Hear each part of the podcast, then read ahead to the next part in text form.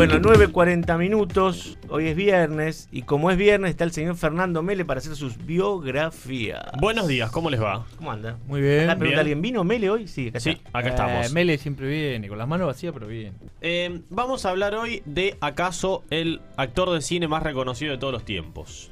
Pará, pará. Y no es Charles Chaplin porque ya lo hicimos. No. Sí, ya sé qué me vas a decir. ¿Puedo arriesgar? ¿Podés arriesgar? ¿Marlon Brando? Vamos a hablar de Marlon Brando, así es. Nacido el 3 de abril de 1924 en Omaha, en un pueblito de algo más de 100.000 habitantes en el estado de Nebraska, en el centro de los Estados Unidos. Era el menor de tres hijos que tenía Marlon Brando Padre, Sr., padre, claro. que era productor de cine y de cine, y Dodie Penbaker, que era actriz, que fue una gran inspiración para Marlon, era una actriz de teatros locales. Em, era muy rebelde cuando era chico, y fue por eso que fue expulsado de diversos colegios, incluso fue... es que no veo. Fue expulsado de una academia militar por insubordinación. Y sí. No va. Igual no era rebelde, mandó a una academia militar, estaba Sí, sí, por eso. destinado a que lo echen, ¿no? Eh, cuando era niño sus padres se separaron. Su padre tenía un carácter muy fuerte, lo castigaba incluso físicamente por sus rebeldías. Y su madre era alcohólica, tenía trastorno bipolar, Ah, tuvo que irla a buscar muchas veces a distintos bares donde ella quedaba postrada por su... Marlon, Marlon, Marlon, Jr. Marlon la tuvo que ir a buscar a su madre, así es. Incluso recibía hombres en su casa que la maltrataban y Marlon era un poco testigo de ello. Ay, pobre. Eh, tanto él como sus hermanas debieron trabajar en lo que pudieron debido a los problemas con sus padres. De joven fue albañil y conductor de retroexcavadoras. Mira, Era grandote encima, tenía un físico imponente. Eh, y de sus dos hermanas, una de ellas era actriz. Las dos se habían ido a probar suerte a Nueva York y a los 19 años se fue a vivir con su hermana actriz, llamada Jocelyn, a New York con el objetivo de ver qué pasaba. Para ganarse la vida, laburó como vendedor de gaseosas, laburó como lavaplatos, fue botones en un hotel, En un hotel. e incluso ascensorista en un shopping. Y por diversas recomendaciones comenzó a trabajar, a tomar clases en el Actors Studio, que es una reconocida sí. escuela de actuación de Nueva York, con la propia Stella Adler, quien había sido alumna en Rusia de Stanislavski, el creador del método de actuación. Comenzó a trabajar en ciertas obras de teatro menores, interpretando obras de Shakespeare, de Molière, entre otros. Y un día había sido ya seleccionado para interpretar al personaje de Stanley Kowalski en Un tranvía llamado Deseo. sí, señor. Un tranvía llamado Deseo, una obra de teatro por entonces. Pero el arreglo era que De Tennessee Williams, de ¿no? Tennessee Williams, Tennessee Williams tenía que dar el ok de quién iba a protagonizar Ah. su obra de teatro. Entonces, ¿qué hizo? Marlon Brando fue a la casa de Tennessee Williams a presentarse ante él porque ya había sido seleccionado y se le había roto un caño a Tennessee Williams. Entonces Marlon Brando se lo arregló con ¿Un su- caño, ¿Un caño que de agua? un caño de agua, Ah. con sus conocimientos de albañilería previos de su juventud. le arregló- la inundación, Marlon, se me, Claro, se me di- rompió el- ah, sí, se te inundó esto, pará, yo te lo arreglo. Tuc, tuc, tuc, tuc. Le arregló el caño a Tennessee Williams y cuando Ten- le arregló el caño dijo, ya está, no hay nada más que hacer, ya está confirmado como el protagonista de un tranvía llamado Deseo. Este papel lo convirtió de la noche a la mañana de un actor poco conocido a una estrella de Broadway. Claro. Trabajaba en la obra más importante de Broadway. Pero también empezó a trabajar en cine. Su primera aparición en el cine fue en el año 1950 en la película Hombres. Era una película sobre vete- veteranos de guerra que terminaban con discapacidades y es por eso que casi que se internó un mes en un hospital eh, en trabajo vivir con los dando vuelta todo el día en silla de ruedas porque es el método de actuación que él utilizaba era el poder vivir y sentir lo que verdaderamente iban a sufrir Bueno, sus lo que personajes. cualquier buen actor haría, ¿no? Dependiendo del método Claro, que pero si, si usás el método de el método de Stanislavski, es, es terriblemente comprometido. Exactamente, es el compromiso del Claro. actor por lo que va a sentir. Em, se hizo la película luego de Un tranvía llamado Deseo y eso lo catapultó a ser una estrella, no solo de Broadway, sino ahora también de Hollywood. Empezó a participar en películas de mucho renombre con los principales actores y actrices de Hollywood, Chaplin, Elizabeth Taylor, Sofía Loren, etc. Películas: Salvaje, Piel de Serpiente, El baile de los malditos, Viva Zapata, Julio César hizo de Marco Antonio en un, en un personaje muy reconocido. Y entre 1951 y 1957, en seis años, estuvo nominado a Mejor Actor en cinco ocasiones por el, para el Oscar. Lo ganó en 1954 por La Ley del Silencio. Sin embargo, Algunos años después se presentó en la academia y dijo, disculpen, ¿me podrían dar otra vez el Oscar que ya me dieron? Porque el mío me lo robaron. ¿Pero cómo que te lo robaron? Sí, me lo robaron porque yo lo usaba para sostener a eh, abierta la, puerta de mi casa. Eh, es así. Y le dieron otro, otra estatuilla. ah, ¿se la dieron? Te la dieron, sí, sí, sí. Durante la década de 1960 hizo varias películas, tuvo éxito, no pasó a ser un enorme actor, sino que empezó a estar en la medianía de los actores, hasta que en 1972 le cambió la vida. Claro. Yo después te voy a, cuando termines te voy a hacer la pregunta crucial. Pero cuando termines. Bueno, está bien. Eh, ¿Me vas a hablar del último tango en París? No, Ah. todavía no. Ah. Todavía no. 77 es el último tango Sí, París. 77. Todavía no. Bueno, ¿querés que hagamos la tanda? Sí. Dale, hacemos la tanda.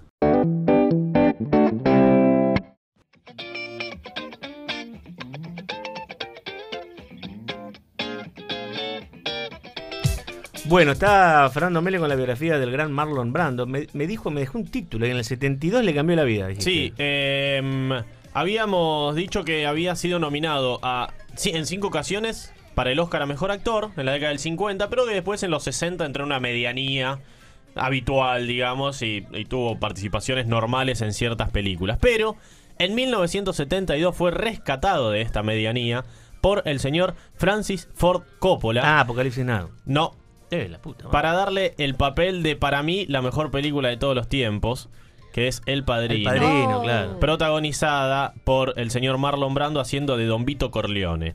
El propio Brando fue quien le pidió a Francis Ford Coppola que le haga una suerte de casting y el propio Marlon Brando se hizo su maquillaje, creó el personaje Sí, y que se ponían las cosas en la boca. Sí, que se ponía unas cosas en la Ah. boca, tenía cierta. Para no la pena como así. Eh, y Coppola quedó impresionado y dijo: Sí, vas a ser vos el padrino. Por este papel ganó su segundo Oscar a mejor actor, pero no fue a buscarlo. Ah, esa es una anécdota célebre. Sino que subió una india aborigen americana Sí. de los indios apaches, que no tiene nada que ver con Carlitos, llamada Sashin Little Feather. Después se descubrió que no era una india, sino que era una actriz Una actriz. mexicana. Eh, y ella dio un discurso diciendo que Marlon Brando rechazaba el Oscar. De hecho, cuando le van a dar el Oscar a ella, que subió en representación de él, le ponen la manita como diciendo: No, no, no, no, no, no me des el Oscar. Porque Marlon Brando hizo esto a modo de protesta por cómo la industria de la cinematografía trataba a los indios americanos. Él era activista por los derechos de los indios americanos, no solo hizo esto, sino que también les regaló tierras, eh, y también de los negros, porque la noche en que fue asesinado Martin Luther King, fue al barrio del Harlem, en Nueva York, barrio negro identificado con los negros, a protestar codo a codo junto con la gente negra. Luego del Padrino tuvo una carrera ciertamente muy regular. Participó en algunas muy buenas películas como El último tango en París, por la que también fue nominado al Oscar a Mejor Actor en el 73. Y estuvo también en algunas otras sin tanto renombre y de éxito común. Tuvo eh, unos amoríos fugaces bastante particulares, una historia amorosa bastante particular. Tuvo amoríos con muchas estrellas de la industria, con Marilyn Monroe, con Grace Kelly, con Jackie Kennedy, pero rechazó... Todas feas. Jackie Kennedy. Todas Todas feas. feas. Con Jackie Kennedy también, sí. Rechazó a Elizabeth Taylor Divina. porque, voy a poner comillas y pido disculpas desde ya, por tener culo chiquito. Mirá qué dato que no sabíamos de. Rechazó de Ah, bueno, era lo primero que miraba. Y Pero tiene unos ojos bárbaros. Sí, ¿eh? pero rechazó a Sofía Loren también. ¿Por qué? Porque su aliento era peor que el de un dinosaurio. Bueno, eso ya es otra cosa. En las propias palabras de Brando. Eso que ya estuvo es muy cerca cosa. de ella, evidentemente. Y también estuvo con algunos hombres. Él mismo dijo, la homosexualidad está tan de moda que ya ni siquiera es noticia. Al igual que muchos hombres, yo también he tenido experiencias homosexuales y no me avergüenzo de ello. Si alguien está convencido de que Jack Nicholson y yo somos amantes, que lo siga pensando, a mí me resulta Lo divertido. mandó al frente a Jack. Vivían uno al lado del otro. No, en, habría eh, rumores. en Hollywood. Sí, habría rumores. Claro. Participó, participó en otras películas, meramente por dinero, como por ejemplo en Superman, en 1978. El padre de Superman era. Sí, el padre de Superman, de Christopher Reeve. Sí. Apareció 10 minutos en la película. Ganó 4 millones de dólares.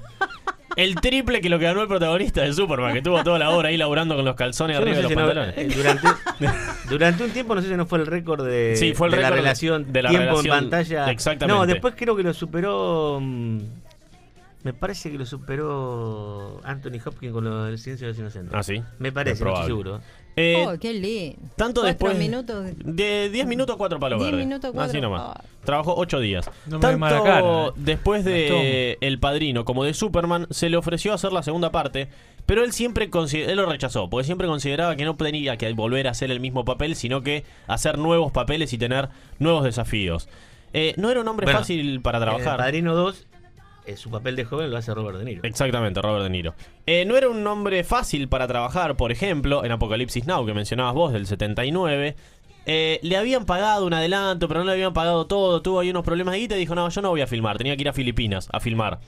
Cuando Coppola logró convencerlo de que vaya a filmar, llegó a Filipinas totalmente rapado y gordísimo. Que es la imagen del coronel Kurtz. que Del tenemos. coronel Kurtz. Pero no era así el personaje. Claro. Él lo pone, Coppola lo pone en las sombras para disimular la gordura que tenía Marlon Brando en aquel entonces. Que también aparece poco ahí. Que también aparece poco. Tuvo una enorme adicción a la comida. Comida, comida, comida chatarra todo el día. Mm. Comía, era adicto al helado, por ejemplo. Oh, bueno, bueno, Y decían que varios. en un momento estaba haciendo dieta y los amigos le tiraban, re- revoleaban bolsas de Burger King por arriba de la pared de su casa llena de hamburguesas Ah. para que a la noche las vaya a morfar. Ah, bueno, pero eran Hermano, amigos, ¿no? Eran Sí. amigos, digo. Llegó a pesar más de 130 kilos. Por eso, re amigos. Eh, un fenómeno. Eh, cuando no le gustaba un guion, le daban un guion, no me gusta. Lo guardaba en el freezer y después lo usaba como Diana para tirarle con su escopeta. Ya Era un entrado en hombre- un estado de delirio, sí, ¿no? Sí, sí, era un hombre bastante particular. Estuvo creído. casado tres veces. Con Anna Cashfi, una actriz hindú británica. Con Movita Castañeda, una actriz méxico-americana. Y con Tarita Teripa, una tahitiana. Tuvo 11 hijos Ah, bueno. reconocidos. Como el Diego. Otros, Once hijos reconocidos. otros 5 no reconocidos. Ah, bueno. Eh, ¿Cómo a, su, última esposa, la taitiana, la conoció en el rodaje de Rebelión a Bordo del 62 y cuando filmó esa película, cuando fue a Tahití, se enamoró del lugar, tal es así que se compró un atolón llamado Tetiaroa. ¿Qué es un atolón? Un- Es como si fuera un arrecife de coral en forma circular, o una isla, digamos, pero formada de corales en forma circular con una laguna en el medio. Le- Tranquilo, en Tahití, no saben lo que es el lugar. Aquellos que lo quieren buscar se llama. Tetiaroa. Eh, su hija Cheyenne, que había tenido con este último Pero, matrimonio, ¿cómo con esta Tarita, eh, tenía un novio. Su hija tenía un novio, algo bastante común, 20 años. En 1990, eh, el novio de su hija fue misteriosamente asesinado. Qué bueno, buen silencio se hizo.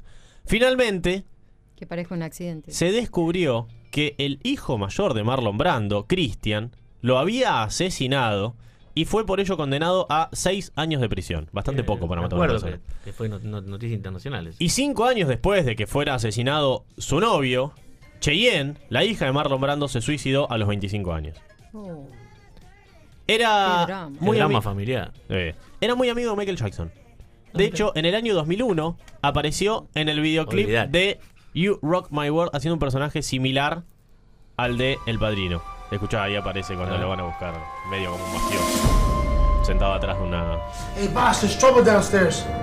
Y ahí se da vuelta.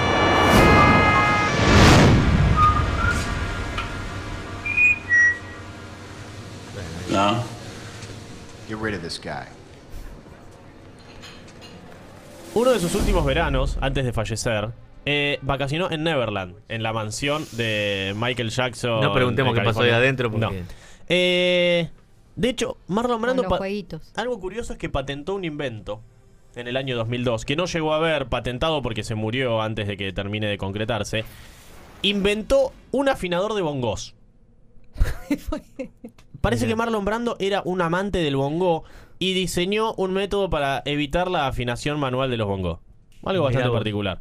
Terminó sus últimos años al borde de la indigencia. ¿En serio? Sí, perdió toda la guita que tenía. De hecho, vivía de su seguro social, de una pensión del sindicato de actores. Se transformó algo así como en un ermitaño, no salía de la casa, tuvo una Bien con tantos pibes. cuestión bastante particular. Tuvo que vender todas sus islas en, Sí, eh, claro. en Tahití para poder sobrevivir y murió el primero de julio de 2004 en Los Ángeles a los 80 años de edad de un montón de enfermedades. Bueno, Señores, Marlon Brando. ¿Vos dijiste cómo lo definiste el mejor actor de todos los tiempos? No. El mejor actor de... No, lo- no lo digo yo. Algunos lo consideran el mejor actor de cine de todos los tiempos. ¿Y El Padrino es para vos la mejor película de todos los tiempos? Es la- no Y- quiere decir que sea la que más me gusta tampoco, pero para mí es la mejor. eh, no, a mí es una de las que más me gusta. Sí, además es la que más me gusta, ¿no? Pero si uno tuviera que... Si se puede poner en un plano objetivo, creo que es la mejor de todos los tiempos. Eh, no tanto Apocalipsis Now, porque muchos le idolatran a esa película. A mí Sí, no. por ahí no me gustó tanto. Más o Eh, menos. Es buena. Muy buena, sí, que- que sí, Buena sí. crítica, por supuesto. Pero Y el papel de él es mucho más rebuscado. En El Padrino es mucho más Sí, pero ese, el tema es que también lo terrenal, tenemos, digamos, sí, más allá de su, de su calidad mafioso, ¿no? lo tenemos muy incorporado también al papel. además le hemos visto muchas veces. Lo hemos visto muchas veces. Es excepcional. Pero vos pensás esa película con otra persona, es imposible. No, no se podría. Sería muy difícil. Sería muy difícil hacer el personaje que logró Claro. con Vito Corleone. Bueno, señores, gracias Fernando. ¿eh? Hasta el viernes que viene.